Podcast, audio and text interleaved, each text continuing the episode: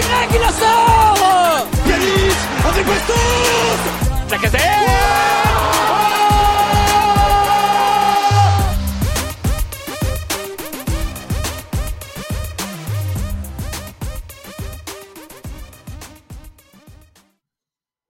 Et salut à toutes et à tous, on se retrouve pour un nouveau numéro du Gone Olympique. Aujourd'hui, on va pouvoir débriefer la troisième victoire d'affilée. Euh, c'est assez inédit dans cette saison de l'Olympique lyonnais, c'est à noter, donc on est content. Euh, les, semaines s'enchaînent de la bonne manière pour l'OL. Et donc, euh, bah, pour parler de tout ça aujourd'hui, je me retrouve avec Nathan. Salut Nathan.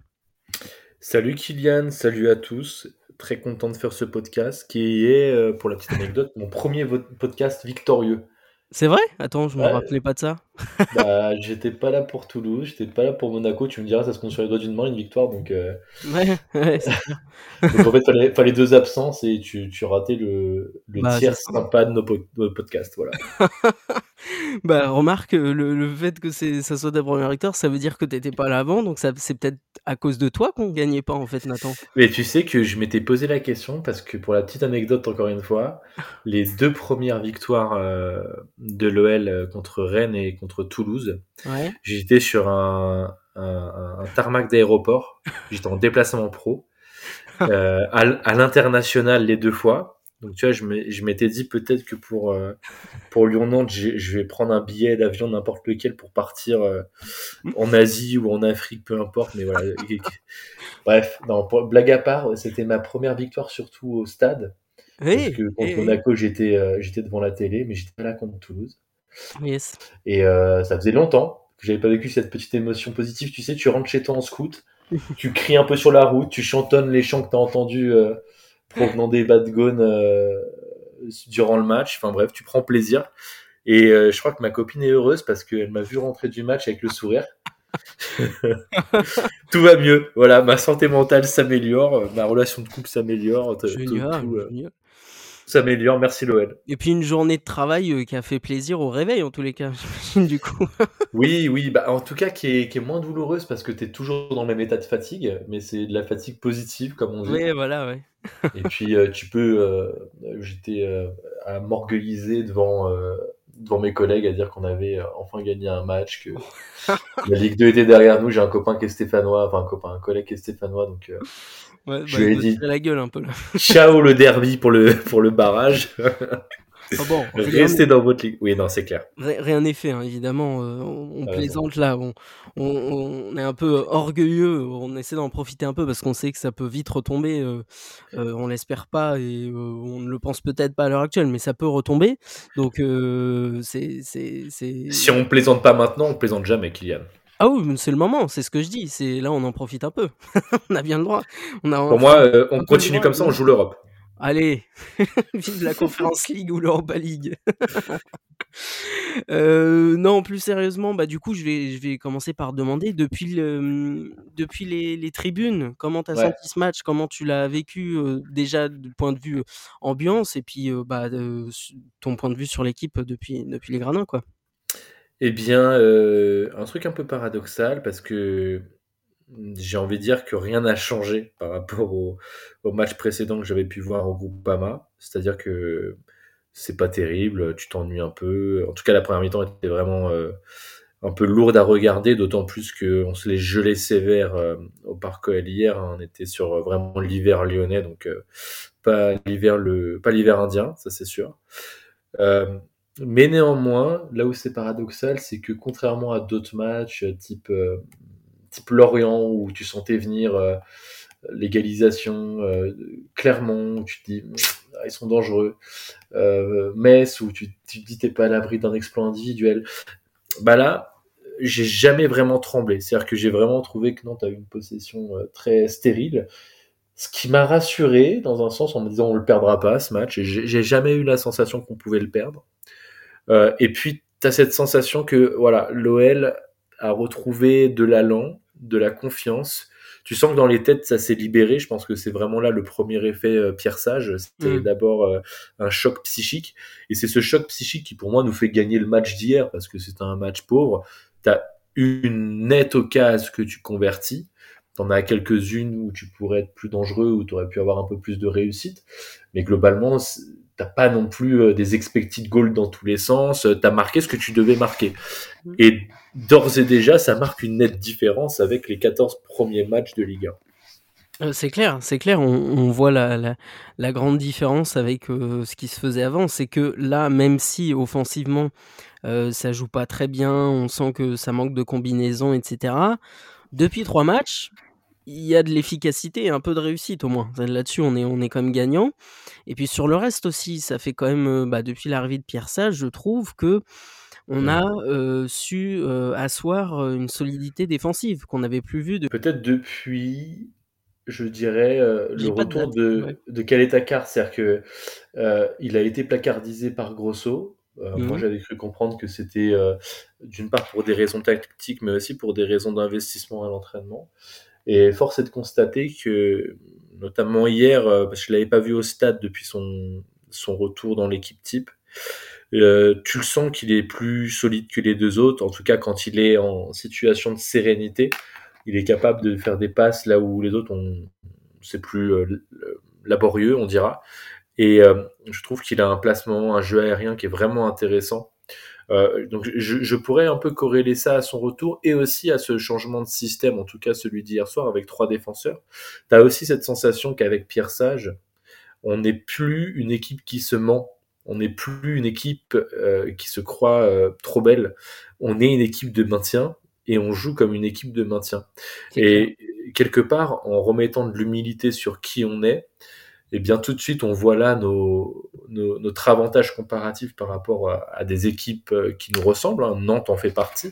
C'est-à-dire qu'on a plus de qualité individuelle. Et donc, euh, tant qu'on sera toujours un peu malade et que collectivement on fera des prestations ternes, je pense que cette modalité de jeu euh, très pragmatique, basée sur la solidité et les, et les, projections, parce que quand même hier on s'est fait dominer territorialement par Nantes hein, à domicile, faut le dire. Oui, eh bien, je pense de possession euh, Lyon hier. Tu vois, c'est comme on, on peut pas non plus se dire victoire référence, on est reparti. Non, c'est une victoire référence pour la course au maintien. Ok. Pour les équipes de maintien, c'est une référence. Mais pour une équipe du standard théorique de Lyon, c'est nettement insuffisant, évidemment. Mais Pierre Sage a réussi à impulser ça. Et c'était ça qu'il fallait impulser à très court terme et qu'il faudra sans doute prolonger dès janvier, à voir ce qui va se passer évidemment avec le mercato. Mais tant qu'on est avec ses forces en présence, tant qu'on est euh, à cette dans cette situation critique au classement, il faudra jouer comme ça. Et c'est de là d'où viendra notre, euh, notre avènement sportif, je pense.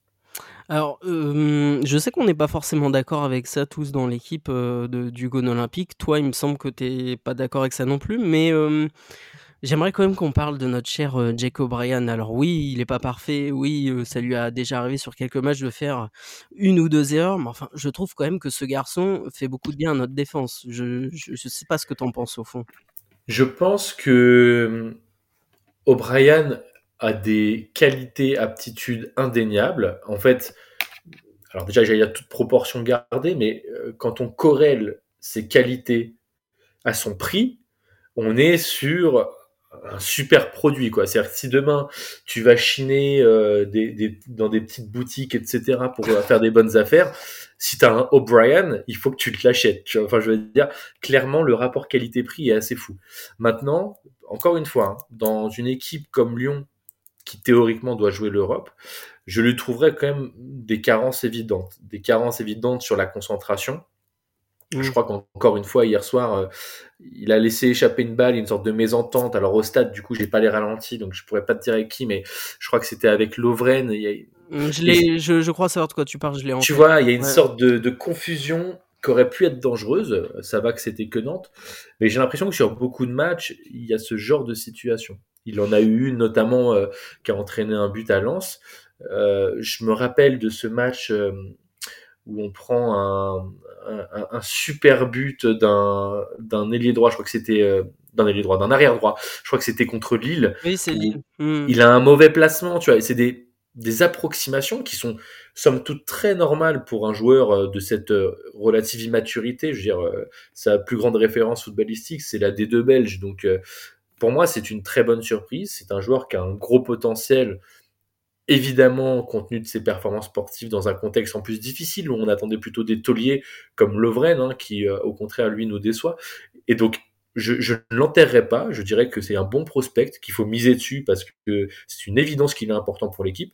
Mais je mettrai des réserves. Ça me fait penser un peu, si je fais juste une petite comparaison pour conclure mon propos, à Diomandé, à l'époque où il a éclos, où j'étais emballé par ce profil, ce profil euh, très athlétique, avec une super mentalité, beaucoup d'envie, une certaine qualité de passe. Hein. je me rappelle d'un derby où Diomandé fait une super ouverture sur une ouverture du score.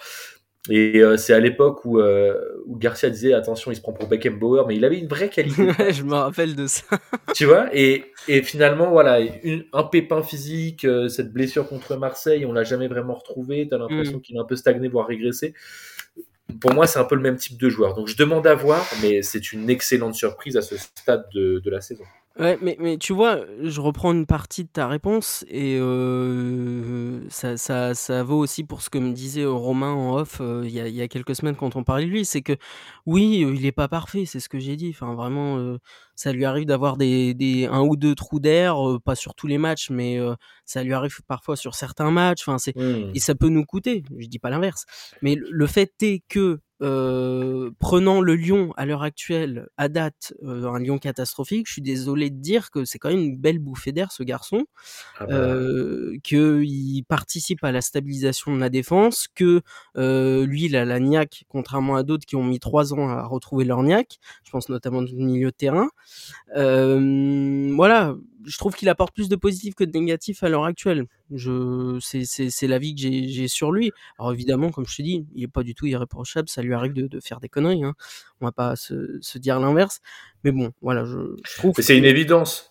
Tu as totalement raison. Et je dirais que moi, la qualité d'un défenseur central, je la trouve aussi en la, en la valeur de son binôme. Et euh, pour l'instant, euh, je pense que Lovren, qui a été son binôme supposé au début du mandat de Pierre Sage, puisque mmh. visait sur l'expérience et l'antériorité club, l'ADN lyonnais qu'on a voulu remettre en avant. Mmh. Euh, je pense que c'était une erreur de casting, mais une erreur de casting que beaucoup d'entraîneurs auraient euh, sans doute euh, commis, euh, euh, commise. Pardon. Là, je pense qu'avec Douillet Kaletaka, peut-être, peut-être qu'on tient quelque chose de complémentaire avec du volume, avec une capacité de se projeter aussi dans la surface sur les coups de pied arrêtés, ouais. que très honnêtement, j'ai l'impression de jamais avoir vraiment connu euh, à l'Olympique lyonnais, et même euh, dans des Olympiques lyonnais plus verdoyants. Hein, je pense à toute la période des années 2010. Euh, j'ai pas en tête euh, d'être aussi dangereux grâce à ma défense centrale sur des sur des coups de pied arrêtés. Donc on, on a une bonne pioche. On a une bonne pioche et c'est à nous de la peaufiner, là, cette carte O'Brien, euh, de lui trouver un, mmh. un, un, bon complément de défense. Mais on est sur la bonne voie en défense. C'est un chantier prioritaire et je dirais que il, le devient de moins en moins compte tenu aussi de son apport. Bah, c'est vraiment solidifié et après encore une fois, enfin je pense que euh, si euh, d'ici euh, soyons rêvons, si d'ici deux ans on se met à retrouver la Coupe d'Europe, peut-être qu'il montrera ses limites et qu'on se dira bon, super mec, il nous a vraiment aidé quand on était au plus bas, mais il montre ses limites à ce moment-là. Je je dis pas l'inverse, attention. Mais en l'état actuel des choses, moi je l'aime beaucoup. Je vais pas, je voilà, je, je suis Timo O'Brien, j'avoue. Euh... Non mais t'as raison. Mais attends, mais enfin, faut, faut, être fou pour pas reconnaître sa qualité et, et surtout le besoin de l'avoir dans ton équipe aujourd'hui. Mmh. Oui, oui, non, mais je, je parle bien à date, hein, qu'on qu soit, qu'on soit d'accord là-dessus, évidemment. Euh, passons un peu au milieu de terrain, puisque bah, ça fait également trois matchs que notre milieu de terrain va mieux.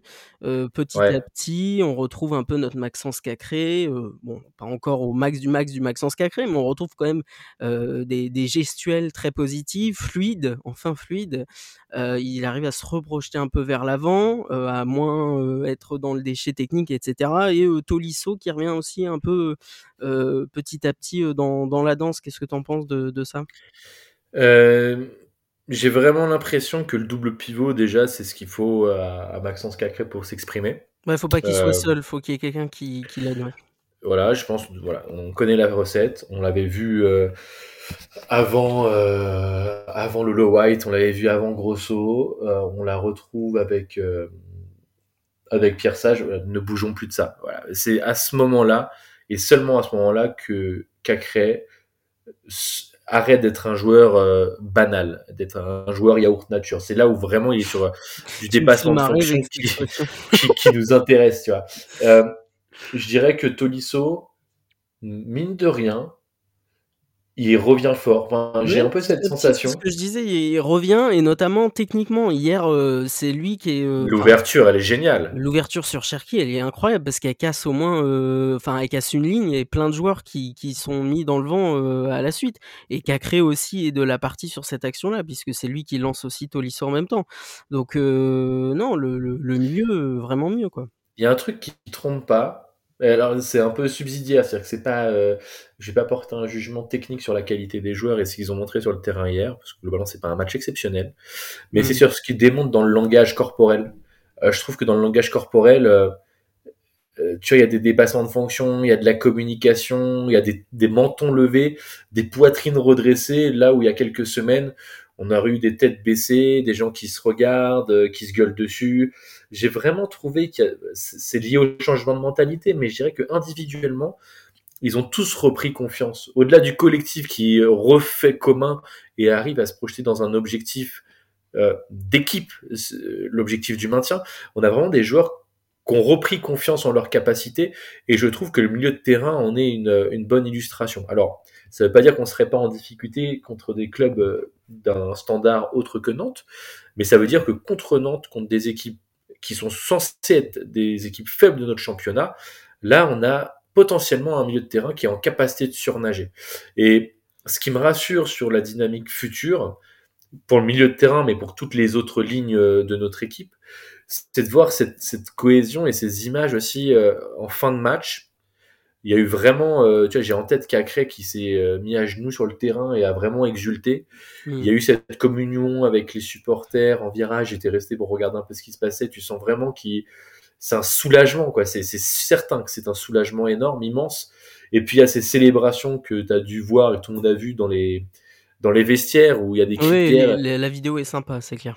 Et au-delà d'être sympa, elle est symbolique de ce qui se passe, à mon avis, avec euh, un Le Penant bah, qui n'était pas retenu, qui était en doudoune et en jogging, mais qui mais il était, là. vestiaire.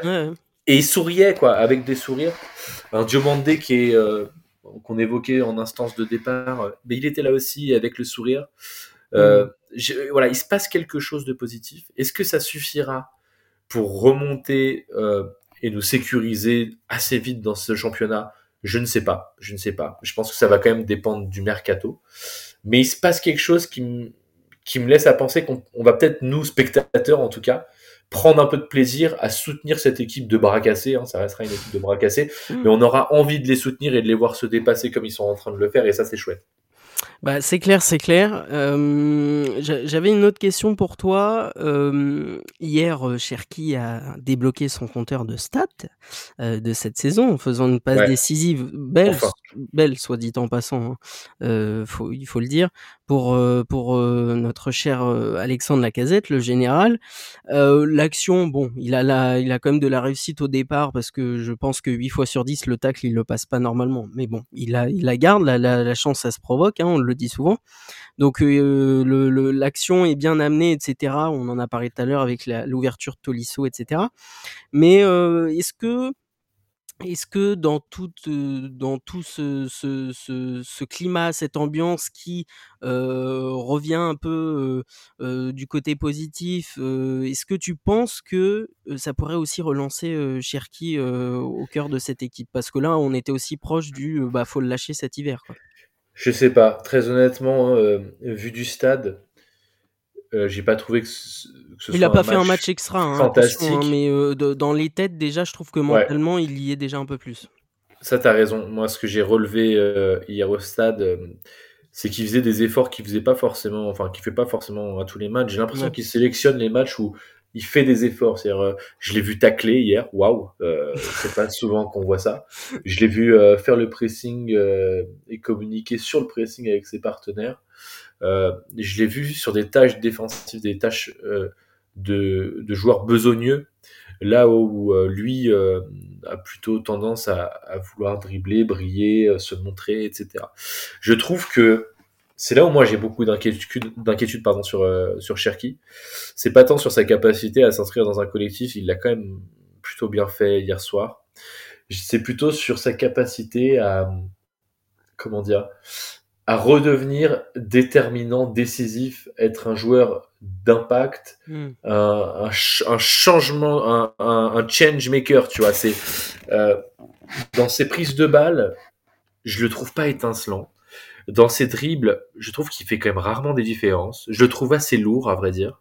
Hmm. Et hier, il fait sa petite épopée euh, tout seul devant. Euh, parce Moi, j'ai que d'abord, allait il a un- seul, hein, qu'il allait jouer solo. hein.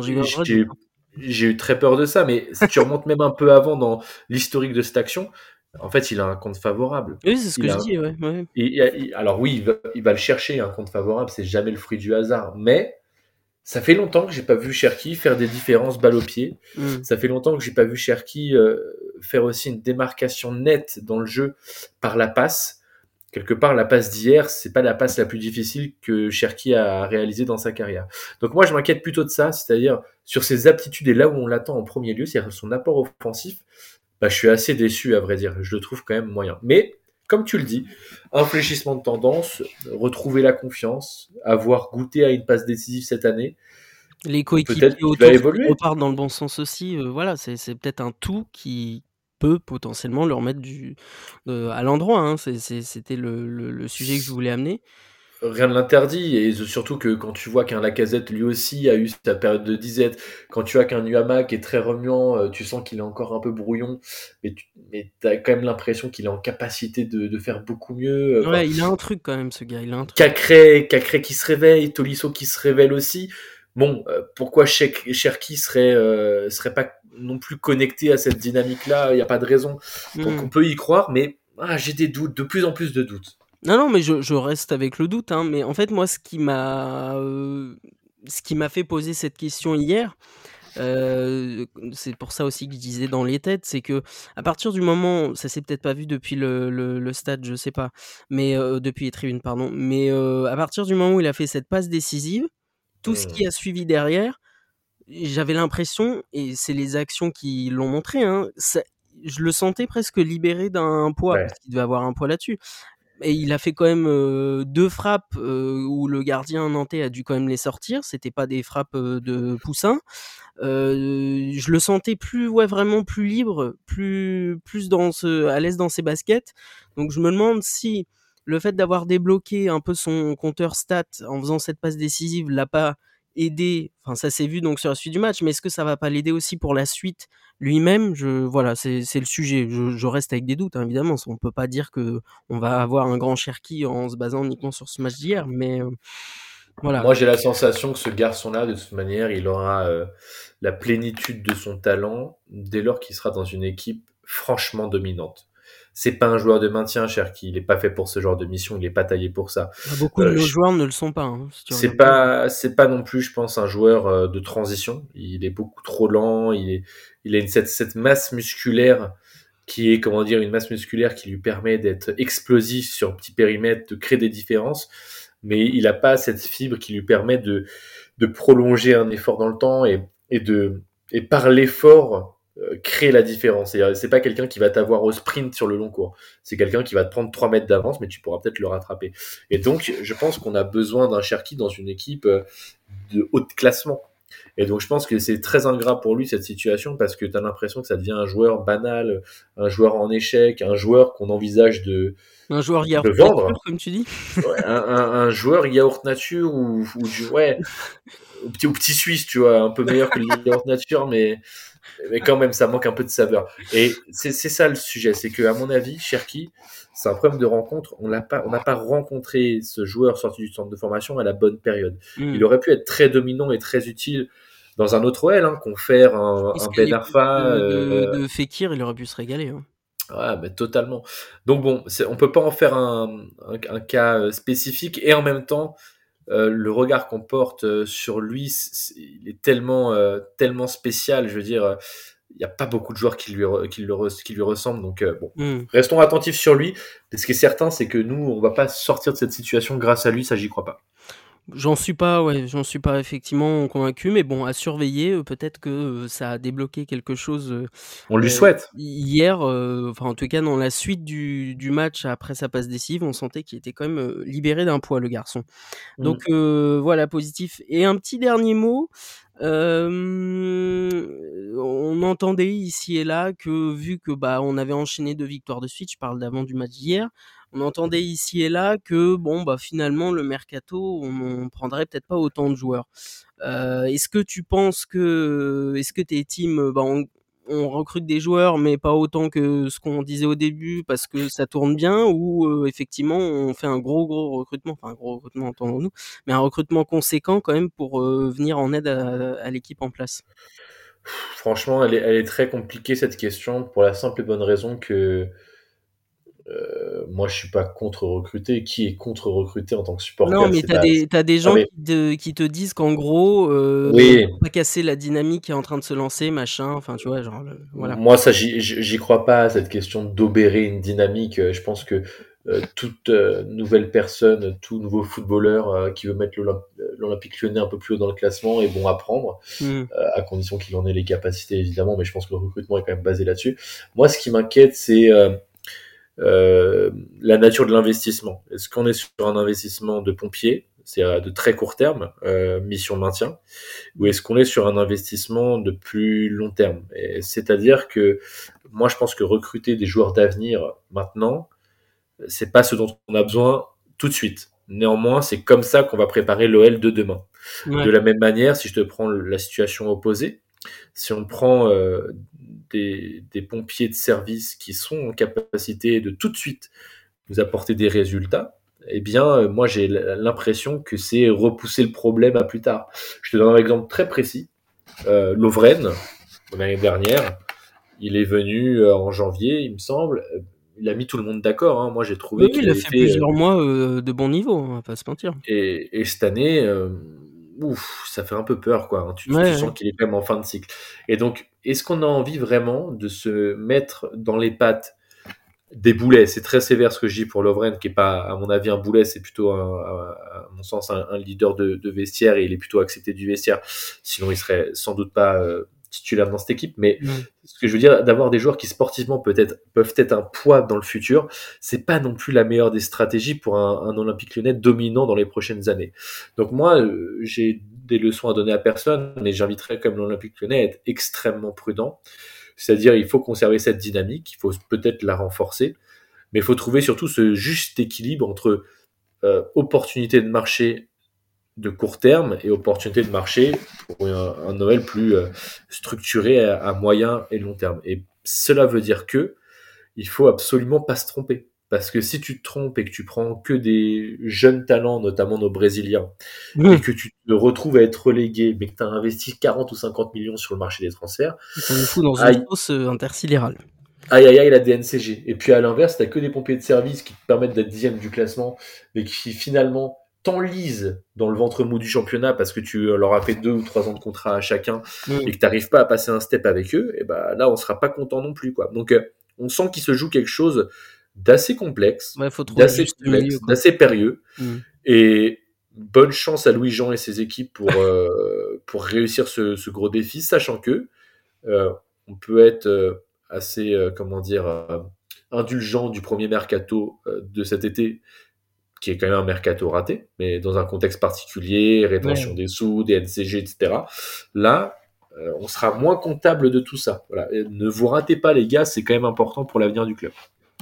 Et c'est bien dit, effectivement. Et puis bah on va on va s'arrêter là-dessus sur cette euh, sur cette bonne note. Euh, L'Olympique Lyonnais, les, les amis, va passer l'hiver enfin l'hiver, les fêtes en tous les cas, au chaud, euh, plus tranquille, en dehors de la zone rouge. Première fois qu'on est en dehors de la zone rouge depuis le début de la saison. C'est quand même formidable, ça, Nathan. C'est formidable, mais euh, franchement, les gars, doucement sur la bûche, doucement sur, doucement sur le foie gras. euh, vous n'êtes pas dans le top 5, quoi. Hein. Voilà, Euh, donc, hein. euh, revenez pas avec du surpoids. On veut pas Déjà jouer les sénateurs. hein. voilà, déjà que vous étiez pas des foudres de guerre, ne, ne revenez pas en, en pirogue, là. Faut, faut, faut quand même envoyer un peu de, de stécos à votre tour.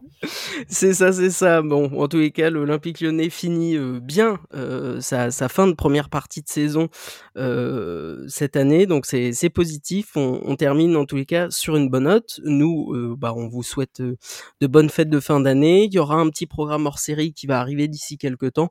On vous en dit pas plus. On vous laissera découvrir tout ça. Et puis je te remercie, Nathan, euh, d'avoir été là. Bah, merci à toi d'avoir tenu la main euh, quasiment pendant tout un semestre, en tout cas toute la première partie de saison. C'est très agréable ce débrief avec toi. Bah écoute, euh, plaisir partagé. C'était très très cool. Et puis bah on vous laisse sur les mots de Johnny comme d'habitude. Salut C'est moi qui dis merci à vous tous parce que c'était magnifique.